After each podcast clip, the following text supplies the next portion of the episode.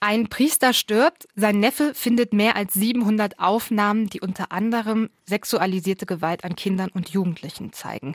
Aufnahmen, die dem Priester gehört haben, für die er also mutmaßlich verantwortlich ist. Dieser Fall des Priesters Edmund Dillinger aus Friedrichsthal, der beschäftigt die Bundesrepublik jetzt seit gut anderthalb Wochen. Und das ist ein Fall, der so ein Ausmaß hat, dass er weit über das Saarland und das zuständige Bistum Trier hinaus in dieser Woche Schlagzeilen gemacht hat. Ganz Deutschland guckt darauf und ist wieder einmal, muss man sagen, entsetzt über das Ausmaß von Missbrauch, Gewalt und Vertuschung. Das zumindest sind die Vorwürfe, der sich die katholische Kirche jetzt stellen muss. Wir reden deshalb heute in dieser Sendung ausführlich über den Fall Edmund Dillinger und was er für die Kirche bedeutet. Ich bin Nadine Thielen, Host in dieser Sendung und bei mir im Studio sind die SR-Reporter Oliver Buchholz und Patrick Würmer, die seitdem der Fall bekannt wurde, für uns recherchieren. Hallo Oliver, hallo Patrick. Hallo Nadine. Hallo Nadine.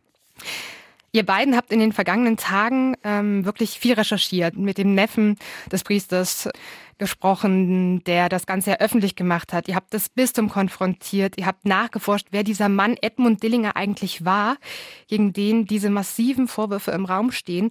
Und ich würde sagen, lasst uns doch erstmal mit diesem Fall äh, starten. Patrick, nachdem die Vorwürfe zum ersten Mal aufgetaucht sind ähm, bei den Kollegen der Rheinzeitung, da hast du dich sofort an die Recherche gemacht. Ähm, lass uns zuerst mal klären, wie hat dieser Fall angefangen, beziehungsweise wie hat die Öffentlichkeit zum ersten Mal davon erfahren? Ja, du sagtest es schon, das sind diese Recherchen der Rheinzeitung, das haben also die Kollegen am 12.04. aufgeschrieben, diese Geschichte, auch auf in einer Videodokumentation erfasst, bei der der Steffen Dillinger, dieser Neffe von Edmund Dillinger, zu Wort kommt. Ja, und da saßen wir da alle davor und äh, ja, uns ist die Kinnlade runtergefallen, das kann man schon so sagen. Also in dieser Detailliertheit, in dieser Klarheit und dann mit diesem Protagonisten, der da wirklich sehr glaubwürdig auftritt, also Hut ab auch vor dieser Recherche. Und diese Vorgeschichte ist ja auch unglaublich spannend, wie Steffen Dillinger da in dieses Wohnhaus kommt von seinem Onkel in Friedrichsthal. Da kommt er dann zum ersten Mal auch in dieses Büro, dann oben in dem Obergeschoss. Vorher durfte er da nicht rein, obwohl er sich da sehr lange um seinen, äh, ja, dann zum Schluss äh, pflegebedürftigen Onkel gekümmert hat. Ja, dann kommt er in dieses Büro. Es ist alles wirklich äh, vollgestellt da mit Krempel. Äh, ist alles zugemüllt. Äh, da stehen ja Bücher rum, äh, Gegenstände, Erinnerungsstücke. Ja, und dann greift er halt in diese Schublade rein im Büro und findet dort dann eben dieses Paket mit diesen 700 Filmen. Wir hören mal rein. Auch wir vom Saarländischen Rundfunk haben mit Steffen Dillinger gesprochen. Ich habe ihn hier betreut. Er ist gerade verstorben. Das sind ja auch alles Emotionen, die erstmal, das ist so ein Feuerwerk von Emotionen. Dann kommt, äh, ich sage jetzt mal, die Erkenntnis ähm, dazu, dass er ein Täter ist. Ja, das ist dann zunächst mal äh, erschütternd. Ja, er war natürlich auch entsprechend äh, entsetzt, hat sich dann sozusagen mit dieser Fundkiste dann auch an das äh, Bistum äh, gewendet. Ja, und äh, wie man da reagiert hat, ähm, das weiß Oliver Buchholz. Genau, Oliver, du ähm, recherchierst auch gerade für uns im Saarländischen Rundfunk seit Jahren äh, nicht nur zur katholischen Kirche, kennst dich da gut in den Strukturen auch aus, generell zum Thema Kirche, sondern du hast natürlich auch in diesen Jahren schon viel über Missbrauchsfälle oder Verdachtsfälle von Missbrauch berichtet. Was weißt du darüber? Wie hat das das Bistum auf diese ja, Erkenntnisse reagiert, als der Neffe eben vor ihnen stand? Man muss ja in diesem Fall ähm, erstmal eigentlich von zwei Fällen oder von zwei Sachverhalten ausgehen. Das eine ist der Fund, den Patrick schon äh, beschrieben hat, dieser über 700 Aufnahmen, mehr als 700 Aufnahmen, die, und das ähm, unterstelle ich jetzt mal dem Bistum, dem Bistum nicht bekannt waren und auch sonst wahrscheinlich niemandem bekannt waren. Da reagiert das Bistum ja etwas fraglich, nämlich äh, der, die Aufnahmen werden dem Bischof gezeigt und der Bischof sagt zwar, er sei schockiert, aber rät dem Neffen dann, gehen Sie doch besser zur unabhängigen Aufarbeitungskommission. Also sagt eigentlich erstmal so, äh, wir sehen uns da jetzt im Moment nicht oder noch nicht in der Verantwortung, da irgendwas zu tun. Der andere Sachverhalt ist der, dass schon spätestens 1971 der Fall Edmund Dillinger, der Priester, aktenkundig wurde, weil er auf einer Wallfahrt in Rom äh, Männer in erster Linie abgelichtet hat in, in eindeutigen Situationen Informationen und das Eingang in diese Akte gefunden hat. Und was daraus dann wurde, ja, das ist leider Gottes ganz klassisch bei der Kirche oder zur damaligen Zeit, was den Umgang mit Missbrauch betrifft, nämlich man hat ihn versetzt. Man hat ihn dann ausgerechnet in den Schuldienst auch noch versetzt äh, und hat ansonsten, so will zumindest das Bistum Glauben machen, diese Akte auch nie wieder geöffnet und erst 2012, als es dann neuerliche Hinweise gab, äh, ist man wieder hingegangen, hat diese Akte geöffnet, hat sich an die Staatsanwaltschaft äh, gewandt und dann auch kirchliche Konsequenzen gezogen. Das heißt, ähm, also das Bistum wusste, dass es Vorfälle gab. Ich frage an dieser Stelle nochmal nach, du redest von Aufnahmen von Männern. Mhm. Meinst du auch Jungen? Das ist ja so ein bisschen unklar. Also der Einzige, der eigentlich die Fotos ja bislang gesehen hat, ist der Neffe. Er sagt, in erster Linie seien Männer zu sehen. Teilweise ist auch der Onkel, also der Priester selbst zu sehen, aber nicht bei sexuellen Handlungen. Es sind aber auch sexuelle Handlungen zu sehen von anderen Menschen. Also der Neffe geht davon aus, es sind in erster Linie ja, junge Erwachsene, Studenten und sehr wahrscheinlich weniger Minderjährige. Obwohl man dazu sagen muss, es geht schon auch um Jugend pornografische äh, Geschichten. Also sonst hätte dieser Fall natürlich nicht diese großen Wellen gehabt. Also zu sehen ist da ja neben äh, Küssen, die da stattfinden, äh, sind auch irrigierte Geschlechtsteile zu sehen. Das ist auch Geschlechtsverkehr zu sehen. Ähm, und Dillinger selbst ist auch auf einigen Bildern zu sehen, wie er dort mit Jungs ähm, oder zumindest mit jungen Erwachsenen posiert. Also das sind schon eindeutige Aufnahmen. Mhm. Interessanterweise, das kam dann aber auch bei dem Gespräch mit dem Neffen raus, was auf den Bildern zu sehen ist, also was Patrick und ich jetzt schon erzählt haben. Danach hat, so zumindest der Neffe, bislang niemand gefragt. Weder der Bischof, der vom Neffen unterrichtet wurde, hat gefragt, ja, was ist denn auf den Fotos? Noch die Aufarbeitungskommission, da kommen wir nachher ja noch drauf zu sprechen, hat danach gefragt. Noch hat bislang die Staatsanwaltschaft danach gefragt. Also der Einzige, der dieses Wissen hat, was auf den Fotos ist, das ist der Neffe, der zufällig im Grunde genommen auf diese Aufnahmen gestoßen ist. Dann lass uns doch tatsächlich noch mal kurz bei dieser Reaktion des Bistums bleiben. Jetzt bei diesem konkreten Fall. Der Neffe sitzt also beim Bistum. Das Bistum verweist an diese unabhängige Aufarbeitungskommission. Wie bewertest du, Oliver, diese Entscheidung? War das angemessen, erstmal zu sagen, nee, lass mal äh, die unabhängige Kommission drauf gucken? Oder hättest du dir auch vom Bistum selbst schon mehr erwartet? Also ich hätte mir natürlich zumindest erwartet, dass das Bistum mehr Interesse daran zeigt und erstmal genau überlegt, was müssen wir jetzt tun, was müssen wir auch der Öffentlichkeit sagen, damit hier Aufarbeitung gut gelingen kann. Andererseits muss man natürlich sagen, ja, dafür ist diese unabhängige Aufarbeitungskommission da, dass die sich diesen Dingen auch annimmt. Mhm. Dann lass uns doch mal kurz auf diese Kommission schauen und vor allem auch auf das Treffen des, des Neffen, Steffen Dillinger, auf die Kommission. Er hat sich ja mit dem Vorsitzenden dieser äh, Kommission getroffen. Gerhard Robbers, das ist der ehemalige rheinland-pfälzische Justizminister, der eben dieser Kommission im Bistum Trier vorsitzt. Wie ist dieses Treffen abgelaufen? Ja, es gibt ja da einen Satz, der in den Medien äh, viel Echo gefunden hat. Der Herr Robbers soll empfohlen haben, die Fotos zu verbrennen oder zu vernichten. Auch im SA3-Interview hat äh, Gerhard Robbers, der Vorsitzende der Kommission, diese Kritik von sich gewiesen. Er hätte nicht geraten, die Bilder zu vernichten. Er hätte lediglich darauf hingewiesen, dass allein der Besitz dieses Materials strafbar ist und das kritisieren Land auf Land ab. Ähm, auch diejenigen, die mit äh, Aufklärung von sexuellem Missbrauch gebraucht sind, das ist einfach äh, ja eine Lücke durch den äh, Gesetzgeber, dass es eigentlich keinen legalen Weg gibt, wie Aufklärer oder auch die Staatsanwaltschaft an solches Material kommt. Und darauf hätte er den Neffen äh, hinweisen wollen. Was dann letztlich daran ist, das können wir Ihnen nur mutmaßen. Es gibt so eine Audioaufzeichnung von diesem Gespräch zwischen dem Neffen und Herrn Robbers und einem weiteren Mitglied dieser Kommission. Das konnten wir bis heute leider noch nicht hören.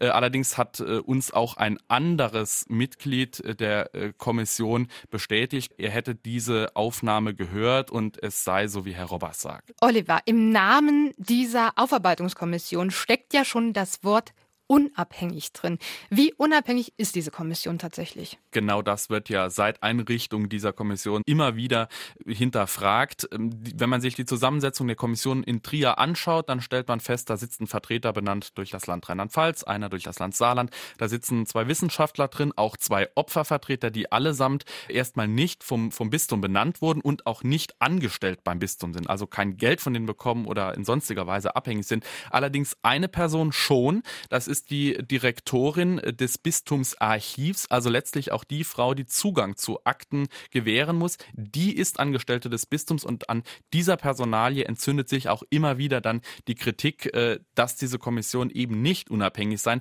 Allerdings, wenn man mit anderen oder mit allen Mitgliedern dieser Kommission äh, spricht, die sagen von sich aus schon, wir sind unabhängig, der Bischof redet uns nicht rein, aber dieses Geschmäckle bleibt dann doch immer. Dazu muss man aber vielleicht auch sagen, die Kommission oder diese Kommission gerade im Bistum Trier, die sagen von sich aus, wir sehen uns nicht als diejenigen, die jetzt aktiv an einem ja, aktuellen oder mehr oder weniger aktuellen Missbrauchsfall arbeiten. Die sehen sich eher als diejenigen, die rückblickend, übrigens bis zur, zur Nachkriegszeit, äh, mal in die Akten schauen.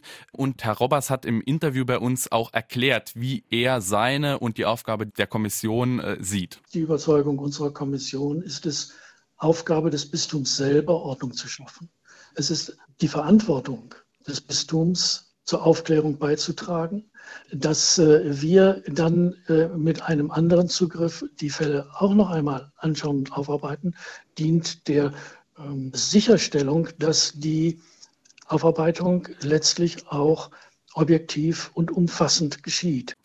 Dann lasst uns jetzt äh, an diesem Punkt auf den Menschen Edmund Dillinger gucken. Da habt ihr recherchiert und auch wir haben uns erstmal äh, vorab äh, in Friedrichsthal umgehört. Unser Reporter-Kollege Max Zettler war dort unterwegs und hat mal die Menschen gefragt, ob sie ähm, was mitbekommen haben von diesem Fall vorher. Wussten Sie, was er macht? Das war alles nicht bekannt, das weiß keiner, glaube ich. Aber der Herr ist mir auch vom Bild her nicht bekannt keinen Bezug zu dem. Haben Sie davon was mitgekriegt? Nein, habe ich nichts gehört. Nein, der Name ist bekannt, aber hat ich nicht mit ihm in Zusammenhang gebracht, mit dem Richter aus Friedrichsthal. Also hier bei unserer Straßenumfrage ähm, wusste offensichtlich niemand was. Es ist natürlich immer die Frage, ob man überhaupt darüber sprechen möchte. Patrick, du hast ja eben auch Menschen getroffen, die ihn während seiner Lebenszeit getroffen haben. Was hast du erfahren?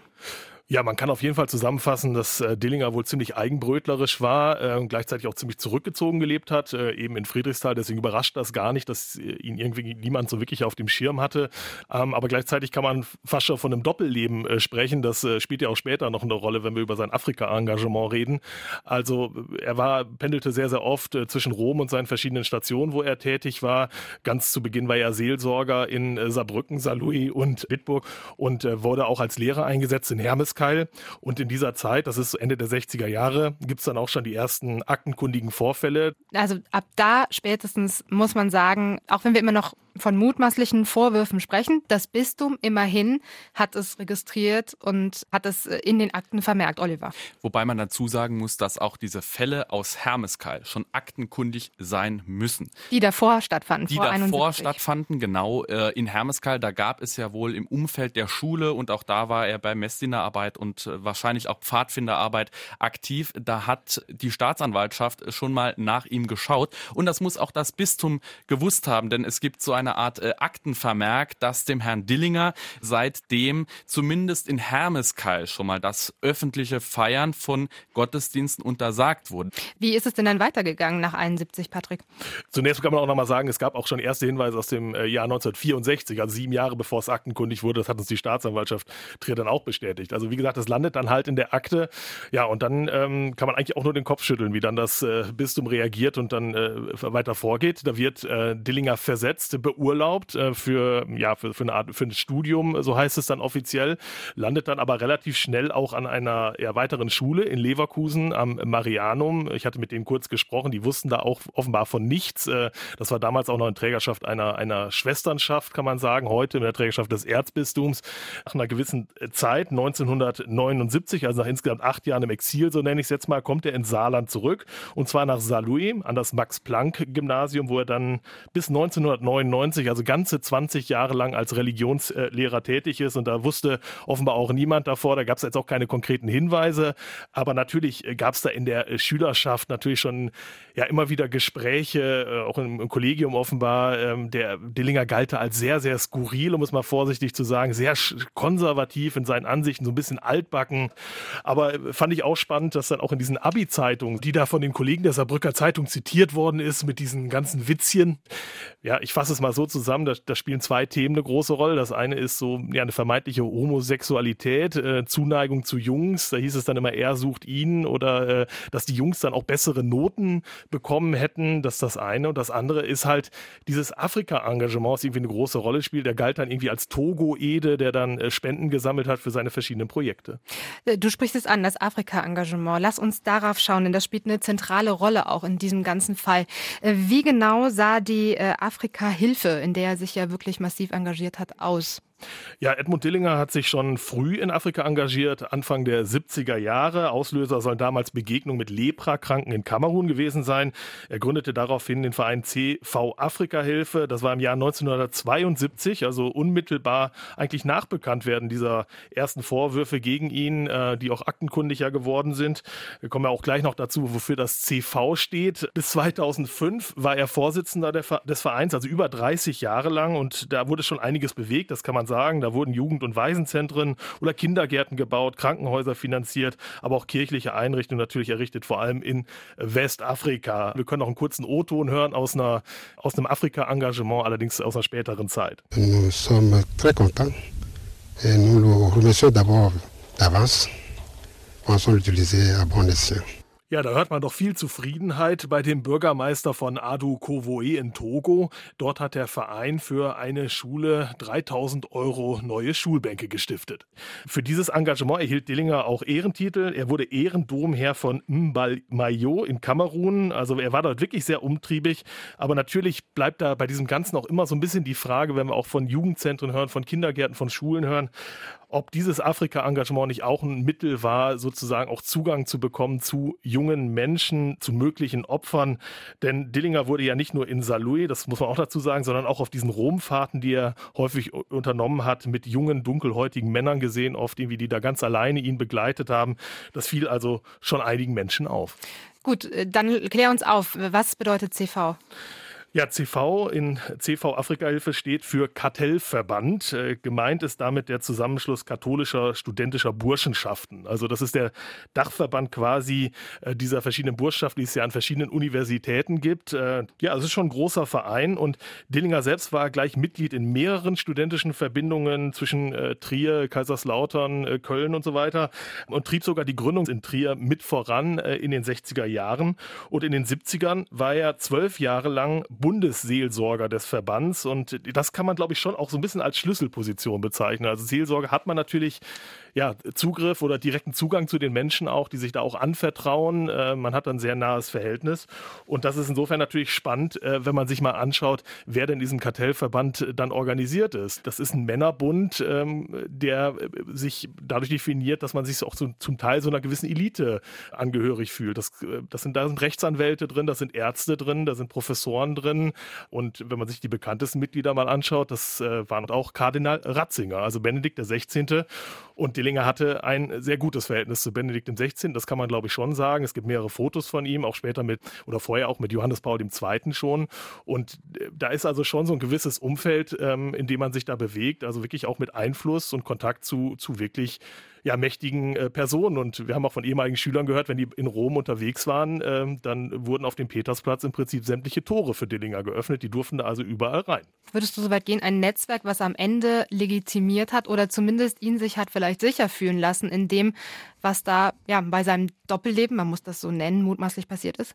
Ja, die Frage muss man natürlich äh, zwangsläufig stellen, inwiefern äh, es da vielleicht auch den, um den Schutz äh, von Brüdern ging untereinander und vielleicht auch noch eine ganz wichtige Geschichte. 1977 hat Edmund Dillinger das Bundesverdienstkreuz bekommen, damals aus den Händen von Franz Josef Röder, saarländischer Ministerpräsident, der war überzeugter Katholik, aber auch Mitglied im Kartellverband und äh, hat auch im gleichen Jahr, wo es diese Verleihung gab, noch eine Festrede gehalten beim 100-jährigen Bestehen der Verbindung in, in Kaiserslautern, der auch Edmund Dillinger angehörte. Also da gibt es gewisse Querverbindungen. Dieser Vorschlag, die Anregung äh, für die Vergabe des Bundesverdienstkreuzes, die kam ja sogar aus den Reihen von CV Afrika Hilfe, wo Dillinger eben Vorstand und sogar Gründer war. Ja, und aus meiner Sicht, das ist das schon alles so ein bisschen merkwürdig. Möglicherweise ging es wohl auch darum, mit diesem Bundesverdienstkreuz zu sagen, trotz aller Vorwürfe, die da ja zumindest beim Bistum ja aktenkundig waren. Der Dillinger ist eigentlich ein feiner Kerl und das stellen wir jetzt mal in den Vordergrund. Der Vollständigkeit halber muss man aber auch sagen, die CV Afrika-Hilfe hat sich mittlerweile deutlich von Dillinger und von den Missbrauchstaten distanziert und von den Vorwürfen habe man darüber hinaus nichts gewusst. Das ist natürlich wirklich, wenn man das in Relation setzt, Bundesverdienstkreuz gleichzeitig diese heftigen Vorwürfe.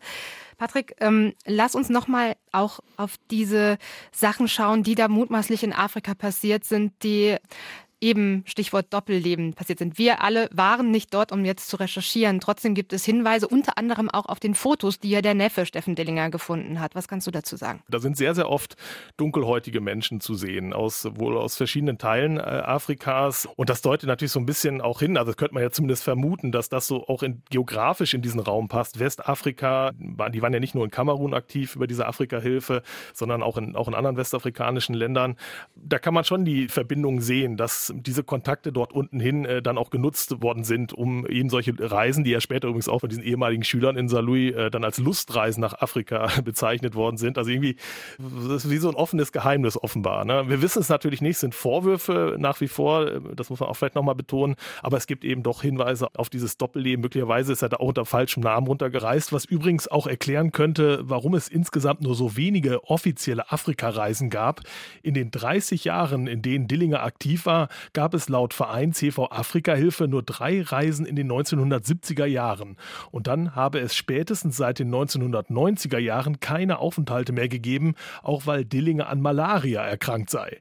Aber vielleicht wusste der Verein auch einfach nicht von mehr Reisen, wenn es denn ein Doppelleben gab. Äh, für mich ist das jedenfalls auch eine mögliche Variante. Es gibt dieses Foto, da sieht man Edmund Dillinger, wie er da sitzt im ähm, schwarzen Priester-Outfit und er hat diesen, ja, man kennt das, diesen bekannten lila lilafarbenen Gürtel an, ähm, der ja normalerweise, zumindest für mich, die äh, nicht, äh, die da als Laie draufschaut, dafür spricht, dass da wirklich schon ein Mensch ist, der Karriere gemacht hat in der katholischen Kirche. Stimmt das? Also äh, entspricht das meinem Eindruck? Man muss auf der einen Seite sagen, das, was sozusagen in der Amtskirche Bistum Trier geschieht, da ist er kein großes Licht. Also Bischof Stein, der ihn spätestens 71 dann in den Schuldienst versetzt der Trierer Bischof Stein. der Trierer Bischof Stein, der ihn spätestens 71 in den Schuldienst versetzt hat, hat schon gewusst, aus dem machen wir jetzt keinen Bischof mehr.